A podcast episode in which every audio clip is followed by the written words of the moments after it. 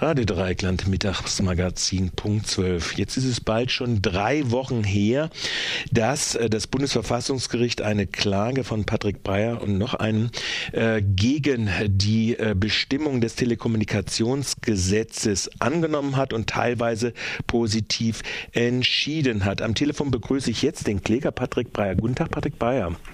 Hallo. Guten Tag. Ähm, dieses Urteil ist ja äh, überwiegend so in den Kurznachrichten eher positiv gewertet worden und zweifelsfrei ist es ja auch ein positives Urteil insofern, als künftig im manuellen Abgleich Passwörter äh, und vergleichbare Identitätskennzeichen nicht manuell von Geheimdiensten oder Strafverfolgungsbehörden abgefragt werden dürfen. Äh, mal ganz abgesehen davon, dass sowieso Verfassungsbeschwerden ja vom Bundesverfassungsgericht nicht sehr häufig angenommen äh, wird und dann auch noch gar positiv beurteilt werden.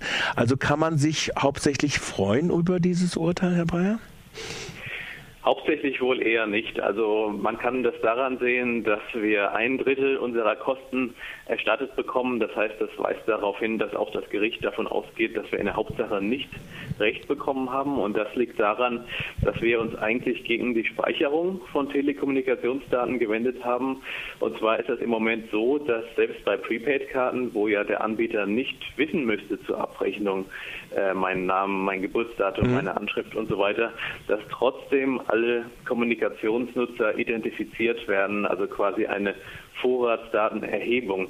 Und wir wollten eigentlich die Anonymität der Telekommunikation wiederherstellen, indem dieser Identifizierungszwang gekippt wird. Und ähm, das ist aber leider nicht von Erfolg gewesen. Eingeschränkt wurde die Verwendung der Daten. Das ist also ein Teilerfolg. Die Verwendung wurde eingeschränkt. Ist das jetzt diese Frage der manuellen äh, Nachfrage äh, oder die Frage, dass äh, IP-Adressen, die dynamisch wechseln, äh, nicht mehr nachgefragt werden dürfen? Sehen Sie da den Erfolg äh, in, der, äh, in der Verwendung der Daten? Weil ja im Prinzip die ganzen automatisierten Verläufe, Speicherung und Weiterleitung an Behörden, ja von Bundesverfassungsgericht als verhältnismäßig gewertet wurden. Das ist richtig. Also diese Daten, die ich ähm, eben genannt hatte, ähm, Name, Anschrift, Geburtsdatum und Rufnummern oder E-Mail-Adressen, die man nutzt, die werden von allen äh, Menschen oder anderen Kunden erhoben und in eine Datenbank eingestellt. Und auf diese Datenbank haben sehr viele Sicherheitsbehörden, das heißt äh, Polizei, aber auch Nachrichtendienste, ja Notrufstellen, äh, Schwarzarbeit, Ermittler und so weiter direkten Online-Zugriff quasi über die Bundesnetzagentur. Und die Zahl der Zugriffe sind sehr stark angestiegen. Das sind also millionenfache Zugriffe inzwischen. Und das hat das Bundesverfassungsgericht unbeanstandet gelassen, weil es gesagt hat, diese Daten sind quasi wie aus dem Telefonbuch die Daten, die sind nicht so sensibel. Was aber eingeschränkt worden ist, und das ist schon ein großer Erfolg, ist erstens die Abfrage von Passwörtern und Pins und ja. zweitens von Internetadressen. Das wurde, das sind die drei Einschränkungsverfahren und Allerdings muss man jetzt auch wieder dazu sagen, es ist wieder diese übliche, äh, äh, ja, der übliche Duktus des Bundesverfassungsgerichts, dass sie gesagt haben, im Prinzip brauchen sie bei vielen Sachen eigentlich spezielle gesetzliche Ermächtigung, wenn sie denn das machen wollen. Habe ich das richtig so gelesen? Ist diese Lesart richtig? Also wenn jetzt der Gesetzgeber nachbessert und sagt, okay, für zweckbestimmt für das und das dürfen wir das auch noch machen, dann dürften sie auch das nachfragen. Ja, das ist richtig. Generell ist eine Abfrage nicht ausgeschlossen worden, zum Beispiel von dynamischen IP-Adressen. Mhm. Es geht ja darum, dass im Internet eigentlich die meisten Anbieter, wie zum Beispiel äh, Google oder Facebook, eigentlich jeden Klick äh, mitspeichern, sodass man quasi äh, nachvollziehen kann, wer wonach gesucht oder welche Seiten gelesen hat im Internet. Und dann weiß man die IP-Adresse des Lesers oder desjenigen, der eine Seite geschrieben hat.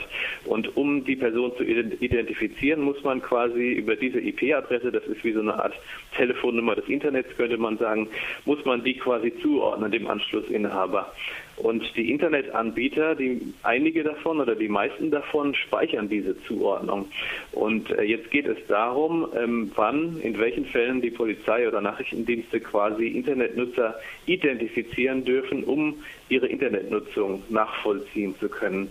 Das ist bisher in sehr weitem Umfang erlaubt gewesen, äh, zum Beispiel zur Verfolgung von Ordnungswidrigkeiten selbst, äh, aber auch von jeglichen Bagatellstraftaten wie Beleidigung oder Filesharing oder auch für die gesetzlichen Aufgaben des Verfassungsschutzes. So etwas steht im Gesetz, also sehr weit und ohne Einschränkung. Und das Verfassungsgericht hat gefordert, dass das konkret geregelt werden muss, in welchen Fällen. Und das liegt jetzt letztlich an der Politik, wie sie das ausgestalten. Also die Bundesjustizministerin zum Beispiel will es für die Verfolgung von Ordnungswidrigkeiten nicht mehr zulassen, aber immer noch für alle Arten von Straftaten und ohne richterliche Anordnung. Wir fordern, dass da immer ein Richter das genehmigen muss und dass so etwas nur, also die Nachvollziehung der Internetnutzung nur bei schweren Straftaten oder schweren Gefahren zugelassen werden mhm. Also das ist noch ein ganz weites offenes Feld. Da wird die Politik sicherlich noch nachrüsten. Sie haben jetzt schon gesagt, die Bundesjustiz, selbst die Bundesjustizministerin ist da sehr äh, konziliant äh, gegenüber den Erfordernissen der Sicherheitsorgane. Ähm, wenn wir jetzt nochmal zum Gesamturteil rücken. Kaum war diese äh, Publikationstinte getrocknet, gab es aus der Parlamentarischen äh, Kontrollkommission äh, die äh, Information, dass im der äh, Umfang der durchsuchten E-Mails äh, der Geheimdienste nur im Außenverkehr äh, sich verfünffacht hat. Ich glaube, die Zahl war knapp 40 Millionen oder sonst was, die durchsucht wurden. Wurde dann erklärt mit äh, viel Spam-Mail, dass, das, äh, dass das der Grund gewesen sei. Ist das hier mit äh, einschlägig oder ist es jetzt nochmal eine ganz andere Konstellation, die da bekannt geworden ist? Ja, also ähm, bei dem Fall, den ich zunächst geschildert habe, die Abfrage von Daten, geht es quasi um die Ermittlung von konkreten äh, Verhalten oder Taten mhm. oder E-Mails oder Internetseiten, die man abgerufen hat. Bei diesen vielen E-Mails, die gescannt wurden, geht es jetzt um eine ungezielte Ermittlung. Das heißt, ähm, der BND, der Bundesnachrichtendienst, er verwendet eine Art, man hat es früher mal genannt, Staubsauger, mhm. die sogenannte strategische Telekommunikationsüberwachung.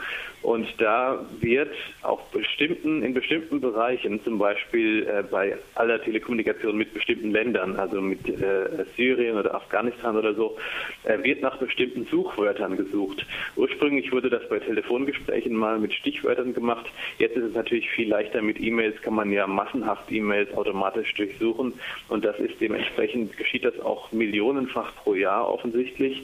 Äh, nach ganz vielen äh, Suchbegriffen wird da gesucht, wie äh, Bombe und so weiter. Und man hat ja in der Statistik gesehen, dass nur ganz selten da auch wirklich etwas aufgefunden wurde und ob aus diesen Hinweisen dann irgendwas geworden ist, ist auch nicht bekannt. Also ich halte es nicht für verhältnismäßig, es ist aber legal und vom Bundesverfassungsgericht grundsätzlich genehmigt worden, eine solche strategische Überwachung. Das Verfassungsgericht hat argumentiert, dass diese Informationen ähm, nicht ohne weiteres zur Strafverfolgung verwendet werden dürfen, sondern Sinn ist quasi die Abwehr von Gefahren auf das ganze Land, zum Beispiel Angriffen ausländischer Staaten oder Terrorangriffe. Und das soll es auch rechtfertigen, für völlig ohne Verdacht, flächendeckend ähm, Telekommunikation äh, zu rastern, sage ich mal. Also ich halte das nicht für ja, Das ist eine Rasterfahndung, genau. So kann man das eigentlich, äh, das war ja der klassische Begriff dafür, gell? Rasterfahndung. Ja. Mhm. ja. Ja. Herr äh, Dr. Breyer, Sie haben ja jetzt, ich glaube, das ist das zweite Verfahren. Äh, das erste ging um die Vorratsdatenspeicherung. Sie haben in beiden so leichte Teilerfolge, aber überwiegend nicht. Sie haben im äh, Vorratsdatenspeicherungsverfahren den Europäischen Gerichtshof für Menschenrechte angerufen. Sie haben auch nach diesem Urteil erklärt, gegebenenfalls auch für den Europäischen Gerichtshof für Menschenrechte zu gehen. Worum geht es Ihnen, wenn Sie da an diesen Punkten weitermachen? Ja, es geht mir in beiden Fällen eigentlich um die Anonymität der Telekommunikation. Ich bin ja im Arbeitskreis Vorratsdatenspeicherung aktiv. Das ist eine Nichtregierungsorganisation, wo sich ähm, Aktivisten, Datenschützer, Bürgerrechtler zusammengeschlossen haben. Und wir glauben einfach, dass eine Vorratsdatenspeicherung, das heißt eine flächendeckende und völlig anderslose Erfassung unserer Verbindungen, aber auch unserer Positionsdaten beim Handy der schwerste Eingriff in unsere Grundrechte ist, den äh, dieses Land sich jemals geleistet hat, weil quasi unser alltägliches Verhalten, große Teile unserer sozialen Beziehungen und unserer Bewegungen immer Tag für Tag gespeichert werden, ohne jeden Anlass. Und das schreckt natürlich auch ab, äh, bestimmte Beratungsleistungen in Anspruch zu nehmen, aber auch äh, Journalisten zu informieren, wenn das Anonymität eine wichtige Rolle spielt. Und ähm, in vielen Bereichen ist diese Abschreckungswirkung sehr schädlich für unsere Gesellschaft. Und ähm, deswegen setzen wir da alles daran, ähm, das zu verhindern. Im Bereich der Vorratsdatenspeicherung hatten wir ja die größte Verfassungsbeschwerde der Bundesrepublik mit über 34.000 Beschwerdeführern. Und die ist vom Ergebnis her ein voller Erfolg gewesen, weil das Gesetz in seiner damaligen Fassung gekippt wurde und im Moment keine Vorratsspeicherung von Verbindungsdaten äh, passiert in Deutschland. Ja. Wie schätzen Sie Ihre Erfolgsaussichten vom Europäischen Gerichtshof für Menschenrechte ein? Darf ich diese Frage noch stellen? Sind Sie nach diesen äh, so durchaus sehr ambivalenten Ergebnissen vor dem höchsten bundesdeutschen äh, Gericht, dem Verfassungsgericht, äh, da äh, äh, optimistischer? Ja, also wie gesagt, ähm, wo wir nicht mit zufrieden sind, ist, ähm, dass es zulässig sein soll, alle Kommunikationsnutzer zu identifizieren, gerade bei Prepaid-Karten. Und ähm, da das Verfassungsgericht das zugelassen hat, wollen wir dagegen Beschwerde einlegen zum Europäischen Menschenrechtsgerichtshof. Ich bin da eigentlich recht optimistisch, denn der Europäische Menschenrechtsgerichtshof wird natürlich nicht nur die Situation in Deutschland vor Augen haben, sondern in ganz Europa. Und da ist es so, dass von allen äh, über 20 EU-Staaten eigentlich nur die wenigsten, ungefähr sechs, eine solche Regelung haben, Identifizierungszwang von Prepaid-Karten. Sie ist nämlich auch äh, vollkommen sinnlos, haben die anderen Staaten erkannt, weil jeder Straftäter äh, quasi ähm, Prepaid-Karten benutzen wird, die nicht auf seinen Namen registriert sind, entweder auf Fantasienamen oder aus dem Ausland unregistrierte Karten. Also letztendlich ist das gegen ernsthafte Straftäter völlig sinnlos, eine solche Registrierungspflicht einzuführen. Sie trifft aber doch ehrliche Menschen, die quasi immer bedenken müssen bei jedem Handyanruf, ähm, Jetzt kann ich nachverfolgt werden, dass ich zum Beispiel bei der AIDS-Beratungsstelle angerufen habe. Das kann Nachteile für mich haben. Und deswegen sehe ich da gute Chancen, dass der Europäische Gerichtshof aus der dortigen Perspektive die Sache anders und als unverhältnismäßig beurteilen kann. Mhm. Das sagt Dr. Patrick Bayer. Er ist nach wie vor Klagter. Ich glaube, auch mit dem Vorratsdatenspeicherungsgesetz sind Sie auch vom Europäischen Gerichtshof, oder? Oder? Es gibt noch eine weitere Beschwerde vom Europäischen Gerichtshof. Da geht es aber um eine ähm, Speicherung von Internetdaten durch ah, die ja. Bundesbehörden. Die zeichnen nämlich auf, wer wann auf Internetseiten der Bundesministerien zum Beispiel ah. zugegriffen hat. Da sind wir auch nach Straßburg gezogen. Ah ja, gut. Also, Dr. Patrick Bayer, er ist im Arbeitskreis Vorratsdatenspeicherung. Ich bedanke mich ganz recht herzlich, dass unser Gespräch jetzt zustande gekommen ist und äh, für die profunden Erkenntnisse und Auskünfte. Sehr gerne. Und wünsche noch einen schönen Tag nach. Wohin eigentlich? Nach Schleswig-Holstein. Nach Schleswig-Holstein. Okay. Schönen Tag noch, Herr Bayer.